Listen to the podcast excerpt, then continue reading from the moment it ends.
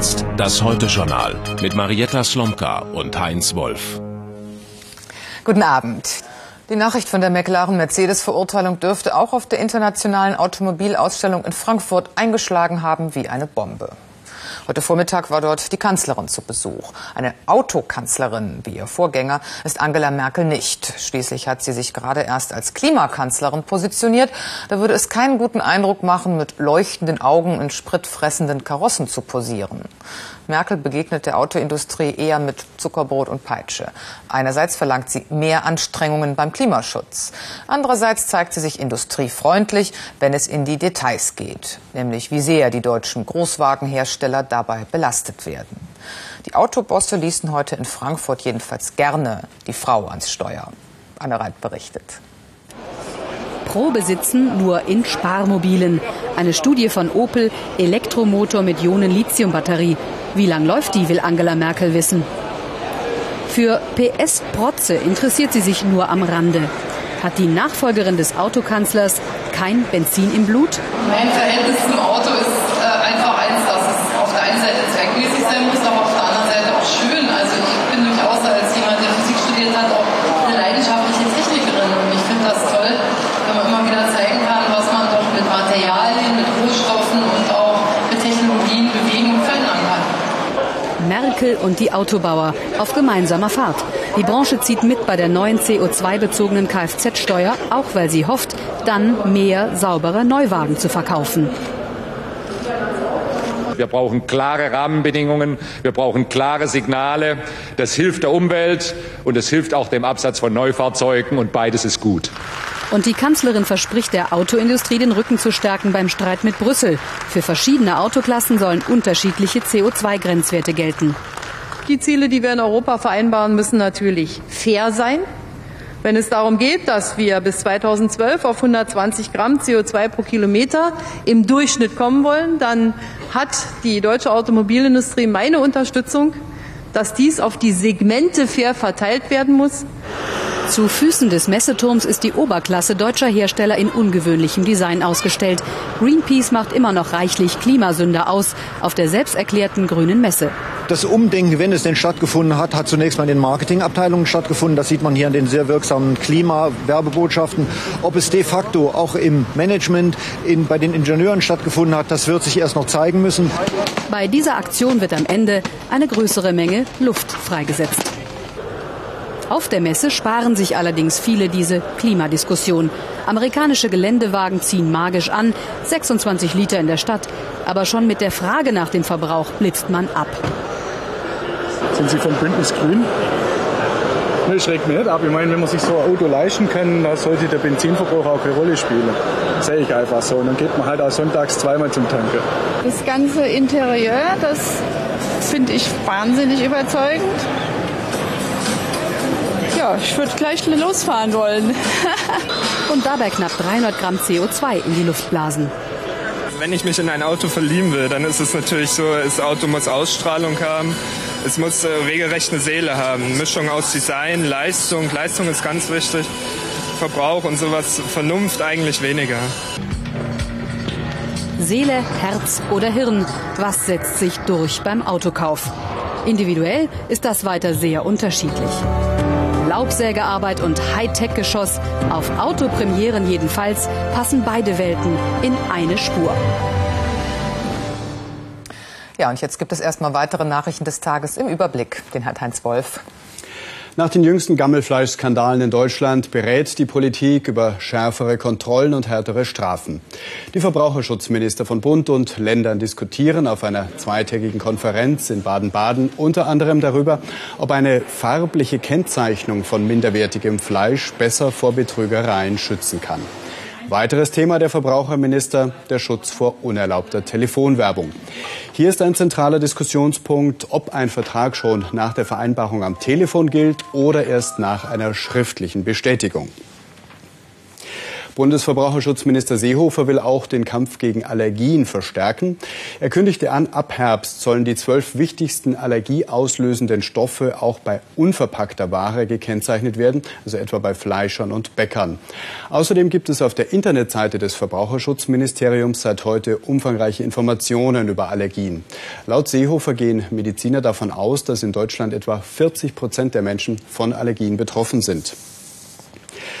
Zur Bekämpfung des Fachkräftemangels plant die Bundesregierung jetzt konkrete Schritte. Arbeitsminister Müntefering bekräftigte heute im Bundestag, dass für Elektro- und Maschinenbauingenieure aus den neuen EU-Ländern zum 1. November der Zuzug erleichtert werde. Sie dürfen dann eingestellt werden, ohne dass wie bisher deutsche Bewerber immer Vorrang haben. Und auch von der EU kommt eine Initiative, die mehr qualifizierte Fachkräfte als bisher nach Europa locken soll. Nach dem Vorbild der amerikanischen Green Card stellte Frattini in Lissabon ein Konzept für eine sogenannte Blue Card vor. Damit sollen Spezialisten im Schnellverfahren in die EU einwandern dürfen, allerdings nur mit Arbeitsvertrag und entsprechender Ausbildung. Die Aufenthaltserlaubnis soll zunächst auf zwei Jahre begrenzt werden. Bundeswirtschaftsminister Gloß die Pläne der EU-Kommission ab. Der Mord an der 14-jährigen Hanna aus Königswinter ist laut Polizei aufgeklärt. Der mutmaßliche Täter wurde festgenommen.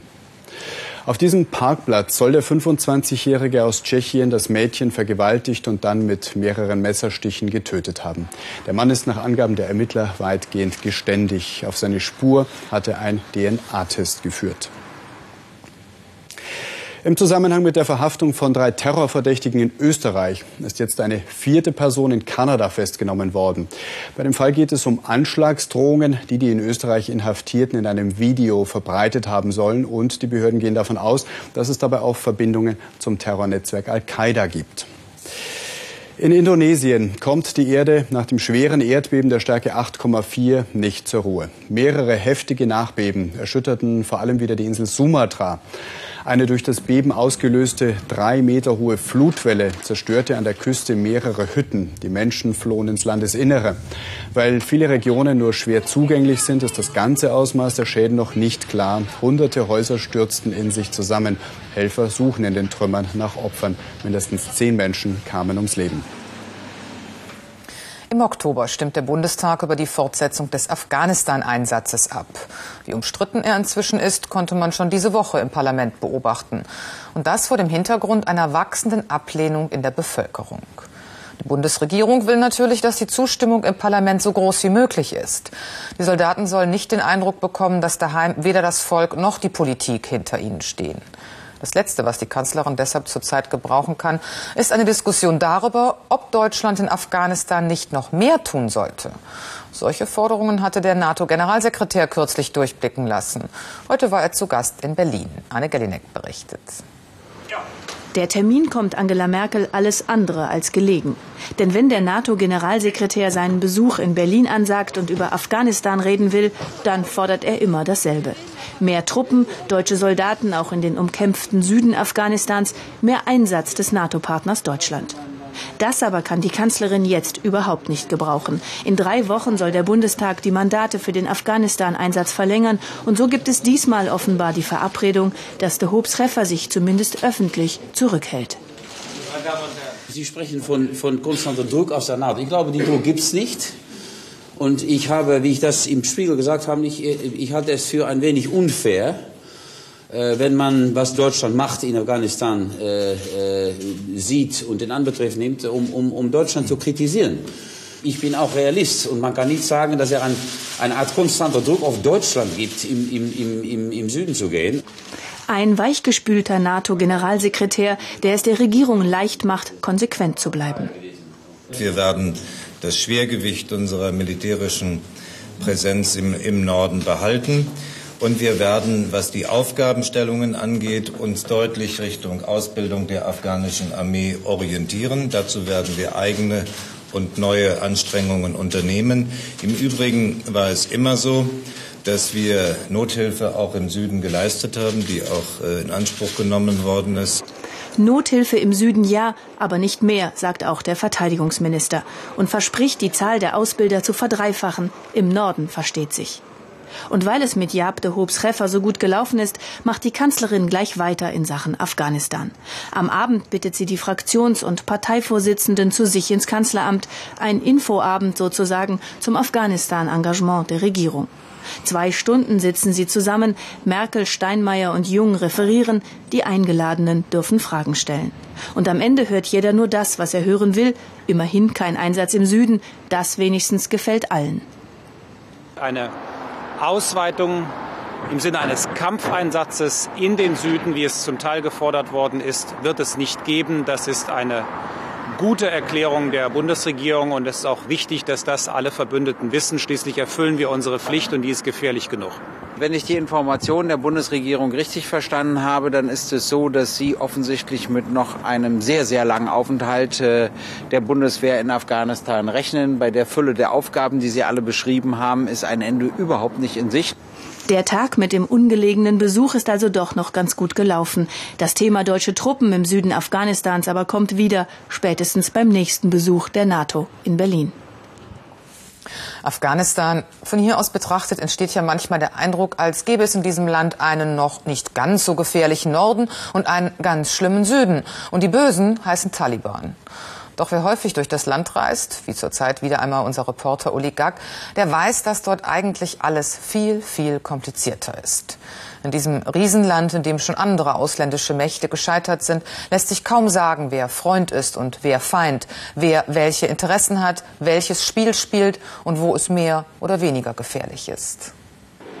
Panjiris haben sich niemals gebeugt. Am Zugang zu ihrem Tal in Nordafghanistan scheiterten alle ihre Gegner. Einmal im Jahr treffen sie sich zum Todestag ihres Feldherrn Shah Massoud und zeigen Einheit und zahlenmäßige Stärke. Niemand hat so viele Kämpfer und vor allem ein so feines Gespür für politische Gelegenheiten. Die Regierung in Kabul ist schwach und die Panjiris wollen vor allem eins, politischen Einfluss und Macht. Es ist die schiere Ohnmacht, dass die Regierung in Kabul blutjunge Soldaten in die schweren Kämpfe nach Südafghanistan schickt. Im Schnellkurs wurden sie ausgebildet. Jetzt erhalten sie von Bundeswehrberatern, sogenannten Mentoren, in Kundus ein Aufbautraining für einen Krieg, der immer härter wird. Unsere Aufgabe als Mentoren ist es, äh, die äh, afghanischen Streitkräfte auszubilden und äh, zu befähigen, ihre Aufgaben für die nationale Sicherheit wahrzunehmen. Soldatenhandwerk, Straßensperre, reine Routine. Wie entdeckt man Waffen und Terroristen? Es macht sich bei Afghanen besser, wenn sie von eigenen Landsleuten kontrolliert werden. Die deutschen Berater in Kundus bleiben im Hintergrund. Der Profit für uns ist, dass wir die afghanischen Sicherheitskräfte befähigen, ihren Auftrag selbstständig wahrzunehmen. Und äh, der Profit für uns ist letztendlich der Einstieg in den Ausstieg. Also ein Abzug von Afghanistan irgendwann. Ein Abzug deutscher Kräfte aus Afghanistan. Der Abzug als Endziel, Zeitpunkt unbekannt. Gefechtsübung unter deutscher Anleitung. Das afghanische Bataillon, ein sogenanntes Kandak, könnte bald wieder in den umkämpften Süden verlegt werden. Ohne abgeschlossenes Training. Die Militärberater sind normalerweise bei Einsätzen dabei, nicht so Deutsche. Eine politische Entscheidung, die viele skeptisch macht. Zunächst mal fühlen wir uns grundsätzlich in Gänze verantwortlich für äh, das afghanische Kandak. Und in Gänze verantwortlich fühlen heißt, sie einmal auszubilden und im Einsatz auch zu begleiten.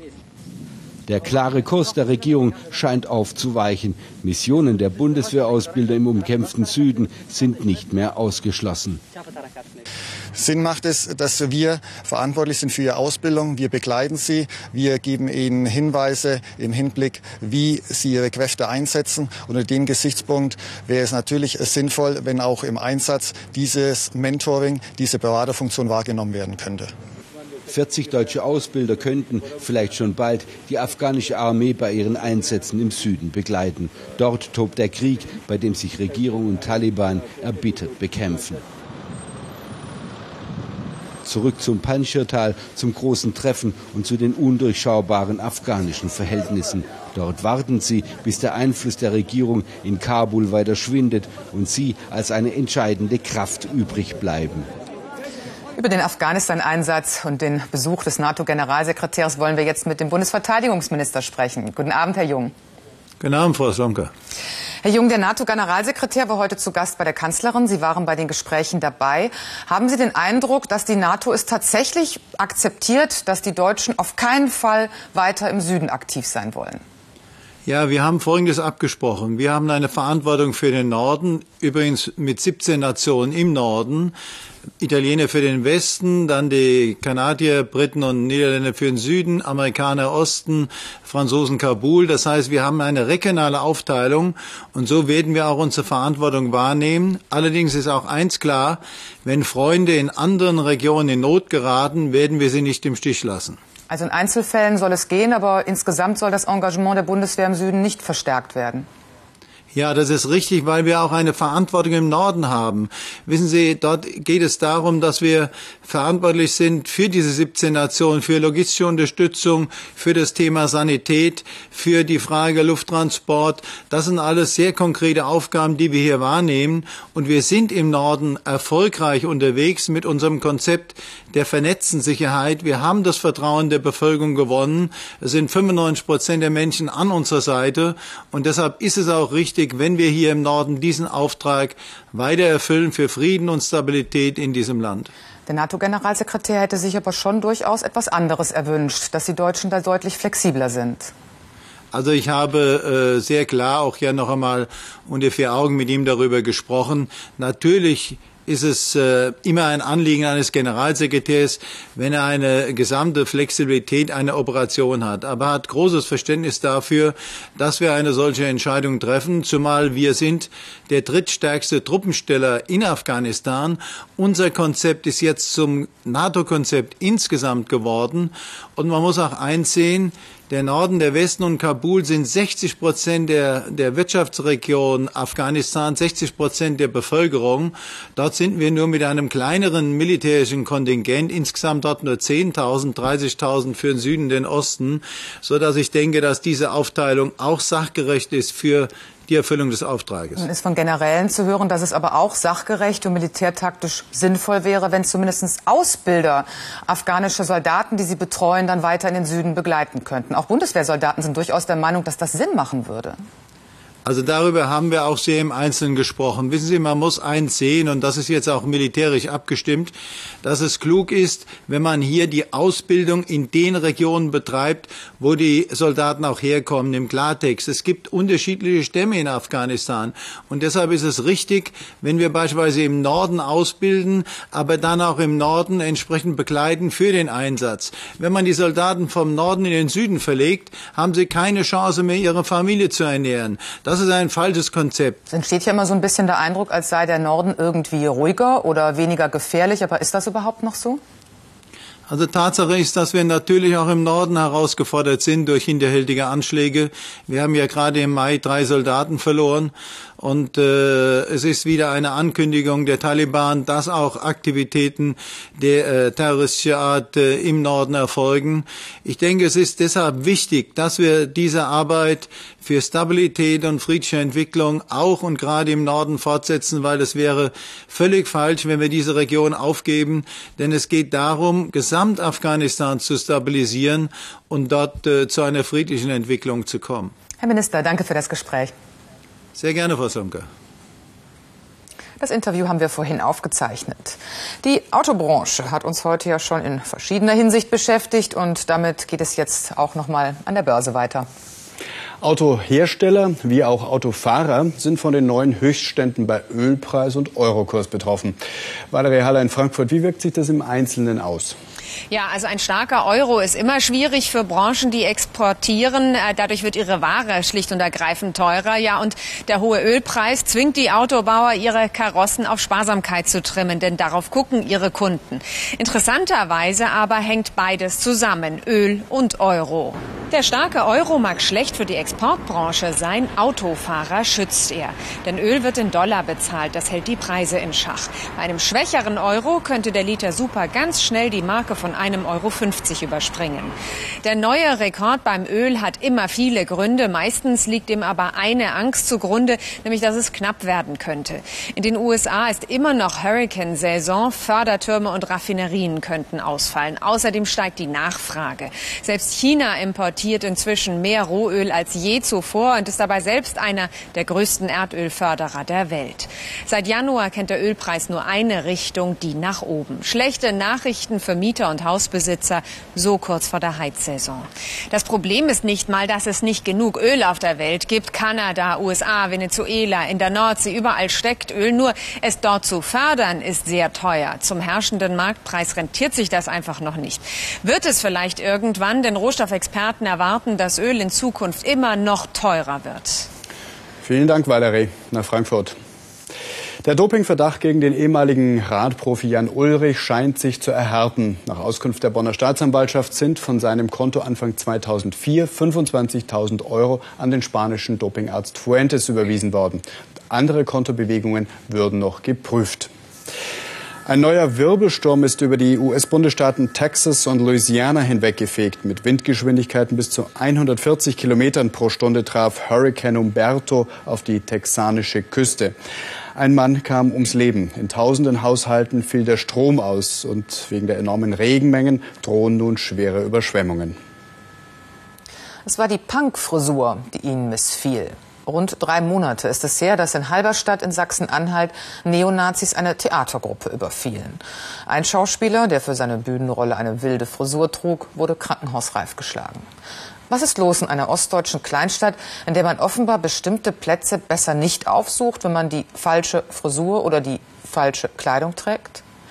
Unter dem Motto Auf die Plätze wird es morgen in Halberstadt einen Aktionstag geben mit Theatervorstellungen, die extra an Orten stattfinden, an denen sich abends bevorzugt Rechtsextreme aufhalten und damit ihr Revier markieren.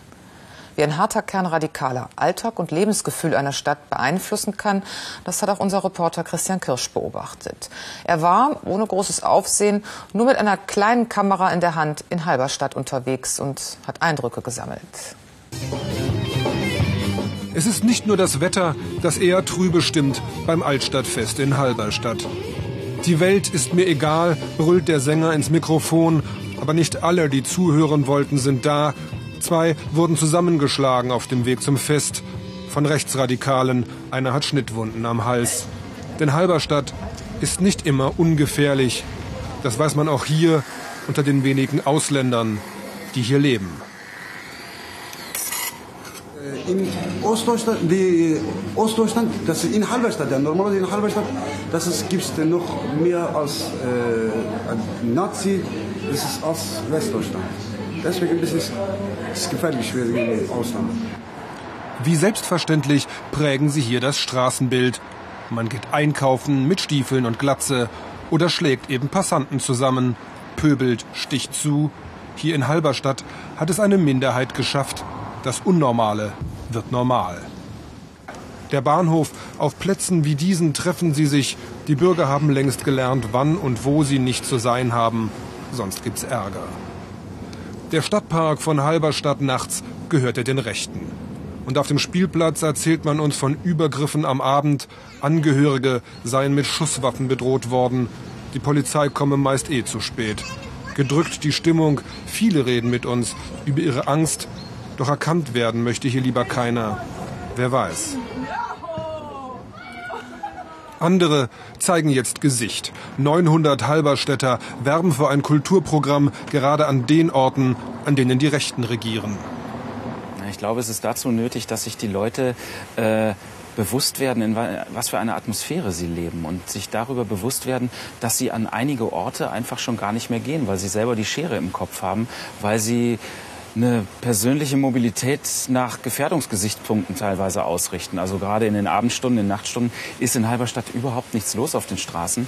Äh, das hat sicherlich nicht nur den Grund, dass die Stadt beherrscht wird von irgendwelchen rechten Schlägertruppen, sondern auch den Grund, äh, dass man schon im Vorhinein sagt, nö, äh, da will ich nicht rausgehen, da setze ich mich möglicherweise Gefährdungen aus ähm, und das schon vermeidet.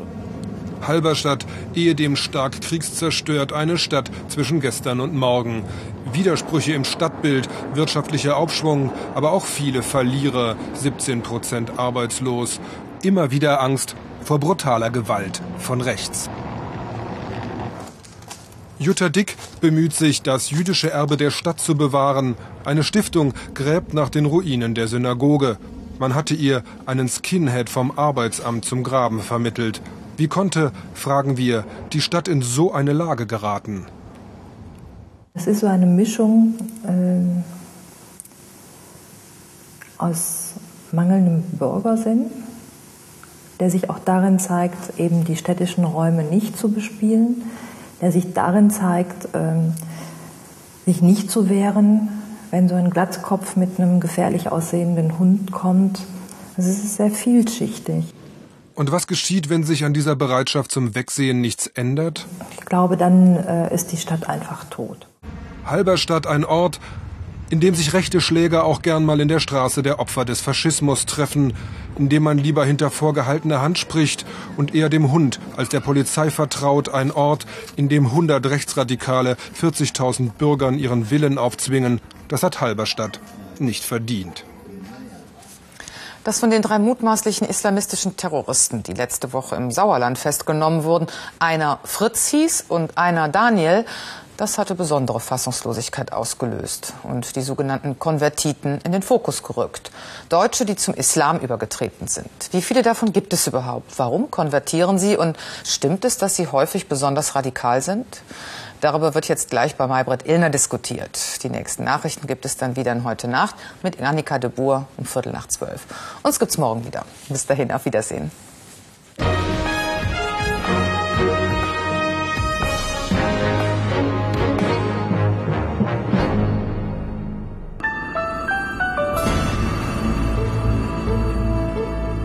Guten Abend. Der Sonnenschein in Norddeutschland fiel heute nahezu aus, aber auch morgen kann ich Ihnen wenig Hoffnung machen. Ein neues Regengebiet zieht auf. Das liegt schon über der nördlichen Nordsee und wird heute Nacht bereits über die Nordsee ziehen. Morgen früh erreicht es schon die Küste. Dahinter wird es dann für den Samstag kühler. Aber morgen haben wir wenigstens im Osten und auch im Süden noch Sonne und Wärme.